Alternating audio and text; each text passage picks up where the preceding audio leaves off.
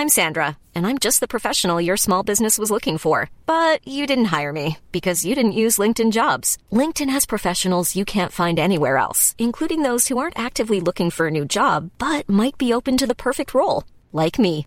In a given month, over 70% of LinkedIn users don't visit other leading job sites. So if you're not looking on LinkedIn, you'll miss out on great candidates like Sandra. Start hiring professionals like a professional. Post your free job on linkedin.com/people today. Vamos construir um mundo melhor? Primeira parte. Comentário de Mari Persona. Como fazer para colonizar um planeta? Será que existe uma maneira de um método de se colonizar um planeta? Eu gosto muito de, de coisas relacionadas ao espaço, às estrelas, aos planetas. Eu sempre fico vendo os documentários que mostram viagens espaciais e coisa do tipo, e, e são muito cativantes também essas coisas. Mas existe essa pergunta, existe essa questão: como colonizar? Por onde você começaria para colonizar um planeta? Existe um projeto, existe uma maneira, existe um exemplo bem sucedido, inclusive. E, e um rapaz chamado Elon Musk, Elon Musk é um sul-africano que mudou-se para o Canadá para estudar no Canadá, um desses meninos prodígios, né? E depois ele mudou-se para os Estados Unidos, criou um software que foi bastante lucrativo para ele, vendeu por alguns milhões de dólares. Depois ele criou a PayPal, que é aquele sistema de pagamento via internet, vendeu por alguns bilhões de dólares a PayPal. E ele tinha sempre um sonho, ele tem um sonho ainda, que é colonizar Marte. E ele tem a receita de colonizar Mar Marte, e a receita certa, inclusive. O, prime primeira, o primeiro projeto que ele fez, uh, ele queria sensibilizar a, as pessoas e também conquistar uh, adeptos às suas ideias e investidores para suas ideias de colonizar Marte. Então a sua ideia era a seguinte: criar um, uma, uma estufa uma estufa robótica para mandar para Marte, como são mandados hoje sondas, aqueles carrinhos e tudo mais. E essa estufa desceria no planeta Marte, ela se armaria automaticamente e, ao mesmo tempo, uh, ela hidrataria terra que já estaria dentro dela, já se levaria alguns, algum tipo de solo, e sementes e plantas ficariam hidratadas e começariam a crescer, a germinar e crescer em Marte com uma câmera de TV transmitindo em um vídeo para a Terra. E com isso ele achava que poderia, ele acha até que poderia sensibilizar muitos terráqueos a investir na colonização de Marte. Na realidade, a ideia dele é correta de como colonizar um planeta. Começar justamente pela criação de um meio ambiente, de uma biosfera que possa suportar a vida, porque você não pode colonizar um planeta a menos que você tenha comida e para ter comida, você tem que plantar essa comida. Ninguém vai comer pedra, ninguém vai comer areia. As pessoas vão comer aquilo que for plantado no planeta. E ele, ele teve essa ideia, e essa ideia é corretíssima.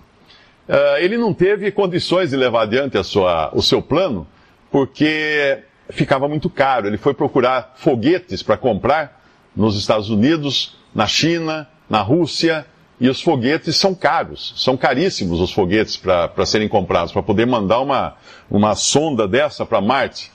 Então o que ele fez? Ele mudou o plano dele e pensou o seguinte: eu vou fabricar os foguetes, eu vou criar um negócio para ganhar dinheiro para poder depois colonizar Marte. Essa foi a ideia dele. Então ele efetivamente criou a SpaceX, que é uma empresa que ele tem hoje, que é extremamente bem sucedida os foguetes que ele inventou, o cara é um gênio, né? Ele, ele inventou foguetes que sobem, vão até a, a fora da Terra, soltam lá o satélite que algum cliente encomenda e volta de marcha ré e pousa de marcha ré na Terra. Ao contrário dos foguetes da NASA, que são caríssimos, porque se perdem a cada voo. E ele também é o dono da Tesla Automóveis, é o carro elétrico, que tem hoje ela tem um valor de mercado, essa indústria, maior do que a GM. Então o cara é um gênio, realmente um gênio. Mas essa ideia dele de colonizar Marte, começando por a, pela criação de uma estufa, de um meio ambiente, de um, de um micro uh, ambiente uh, uh, autossustentável, com plantas, com, com, Será que ele, essa ideia é nova? Não, essa ideia é velha. Essa ideia é velha, porque o, o que o Elon Musk quis fazer nada mais é do que Deus já fez. Quando Deus decidiu colonizar o planeta Terra, a primeira coisa que ele fez foi criar um jardim. Foi criar um jardim. E quando forem colonizar Marte, Marte, a primeira coisa que tem que ser feita é criar um jardim, é criar uma biosfera, é criar uma, uma plantação lá, um, qualquer coisa que possa alimentar as pessoas que forem morar naquele planeta. Deus fez isso na Terra. E tem outros exemplos também, o próprio Dom, Dom, Dom, Dom, João, João VI, uh, que, foi, que foi imperador de Portugal e fez uma jogada muito inteligente quando Napoleão ia invadir Portugal. Ele, Napoleão chegou em Portugal e estava lá uma placa na porta escrito mudou-se. E Napoleão, na, na hora da sua morte, ele dizia, desconsolado, que foi o único imperador europeu que o enganou porque levou embora o reino de Portugal para o Brasil. Não tinha mais o, rei, o império lá onde era, no antigo endereço. No antigo endereço mudou-se, não tinha mais ninguém morando lá. Tava todo, toda, toda a corte portuguesa veio para o Brasil. E a primeira coisa que ele fez quando chegou no Brasil foi criar o Jardim Botânico do Rio de Janeiro. E alguém pode pensar, mas que legal, é lugar para as pessoas passearem, né, na sombra, olharem as flores, as árvores. Não, o Jardim Botânico, ele é mais ou menos é um instituto de pesquisas uh, botânicas, pesquisas uh, como é o Instituto Luiz de Queiroz, como são outros institutos, Embrapa, que cuidam de uh, desenvolver novas sementes, desenvolver plantas, climatizar plantas trazidas de outros países para o Brasil. Era isso que a função do Jardim Botânico era essa, para poder também ter produção de alimentos no país usando-se plantas que, fossem alienígenas ao Brasil, fossem trazidas de fora do Brasil. Então essa ideia de se, de se começar tudo criando um jardim é fantástica, porque é a ideia de Deus. A patente é divina. Deus patenteou essa ideia quando Deus criou um jardim, o jardim do Éden, para ser a habitação do primeiro homem e da primeira mulher. Éden, eh, a palavra Éden significa prazer e a palavra paraíso, porque o jardim do Éden também era chamado de paraíso, significa jardim aprazível ou jardim das delícias. E é esse o lugar que Deus deu para o homem. Em Gênesis capítulo 2, no versículo 8 em diante, diz que plantou o Senhor Deus um jardim no Éden, do lado oriental, e pôs ali o homem que tinha formado. E o Senhor Deus fez botar da terra toda árvore agradável à vista e boa para a comida, e a árvore da vida no meio do jardim e a árvore do conhecimento do bem e do mal. E tomou o Senhor Deus o homem e o pôs no jardim do Éden para o lavrar e o guardar. E ordenou o Senhor Deus ao homem, dizendo: De toda árvore do jardim comerás livremente, mas da, da árvore do conhecimento do bem e do mal, dela não comerás, porque no dia em que dela comeres, certamente morrerás. Então estava ali a colonização, o princípio da colonização do planeta Terra.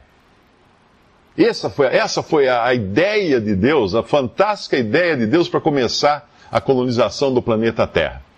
E colocou lá o ser humano, com tudo que ele tinha de bom e melhor, com apenas uma regra: olha, você não deve comer do fruto da árvore do conhecimento do bem e do mal. Pode comer dos outros, dos outros milhares de frutos, dos milhares, das milhares de plantas, de tudo que você encontrar, menos da árvore do conhecimento do bem e do mal. Simples, né? Quem, quem não iria seguir uma regra como essa num jardim que tinha tudo? Adão não conhecia um negócio chamado estresse. Adão não conhecia um negócio chamado necessidade. Adão não conhecia um negócio chamado pavor. Pavor do desconhecido, medo do que vai acontecer. Quando nós temos que passar por alguma algum, alguma coisa importante, ou é um, uma entrevista de emprego, ou uma cirurgia, ou uma viagem para um outro país que a gente não conhece, sempre existe aquele nó na, na boca do estômago, aquele, aquele medo, aquele receio, aquela apreensão. Imagina uma pessoa que vai estar corredor, no corredor da morte, então, uh, que terrível é para essa pessoa uh, a perspectiva do que ela vai passar, do sofrimento que ela vai passar é, é, pensar na dor que vai acontecer. Adão não tinha nada disso. Adão era, era uma pessoa feliz. Adão e Eva eram felizes e não tinham esse problema.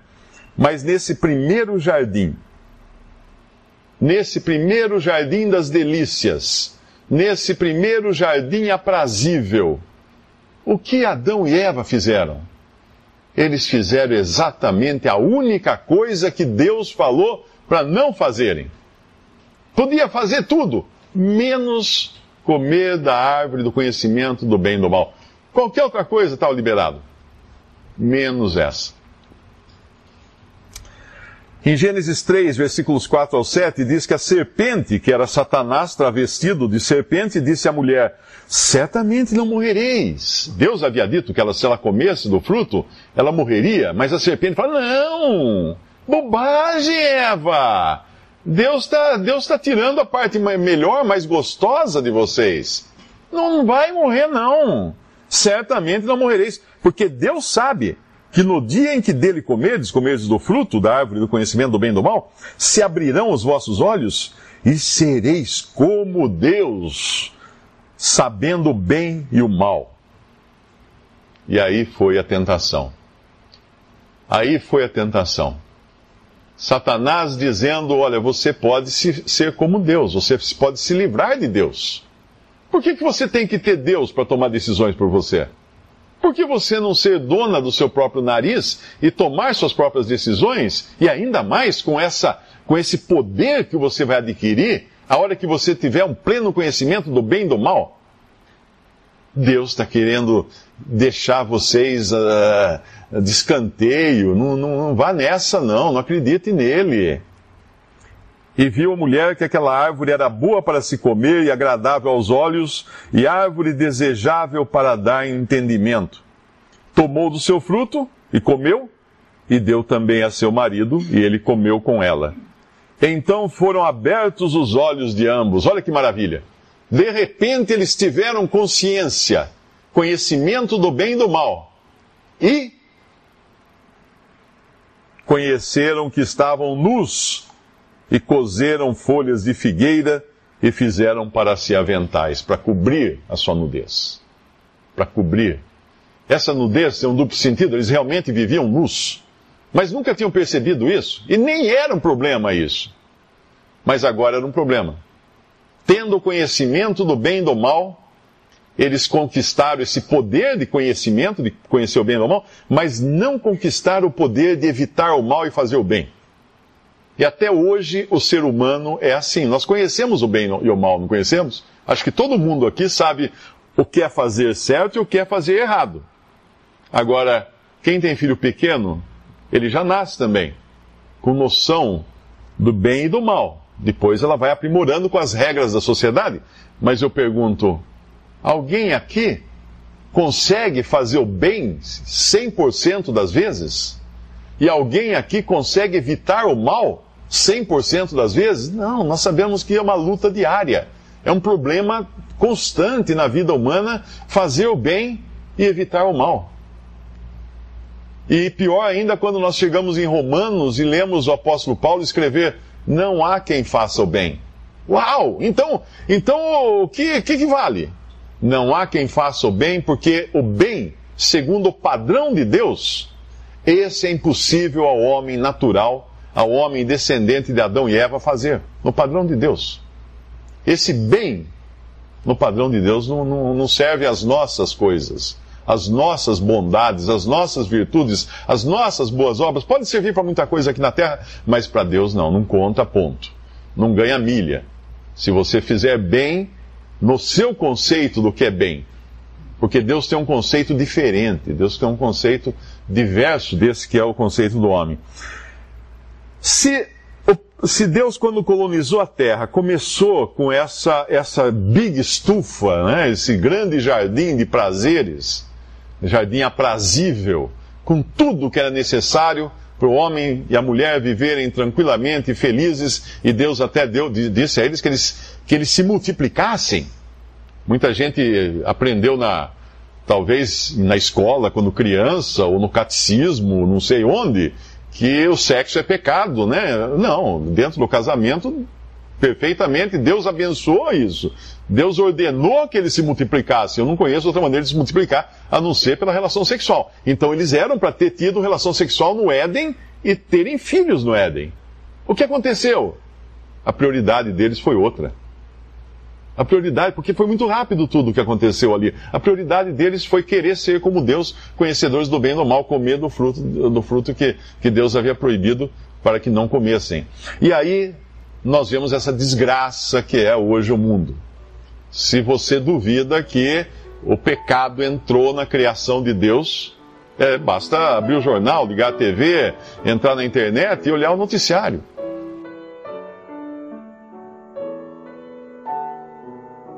Visite respondi.com.br. Visite também 3minutos.net.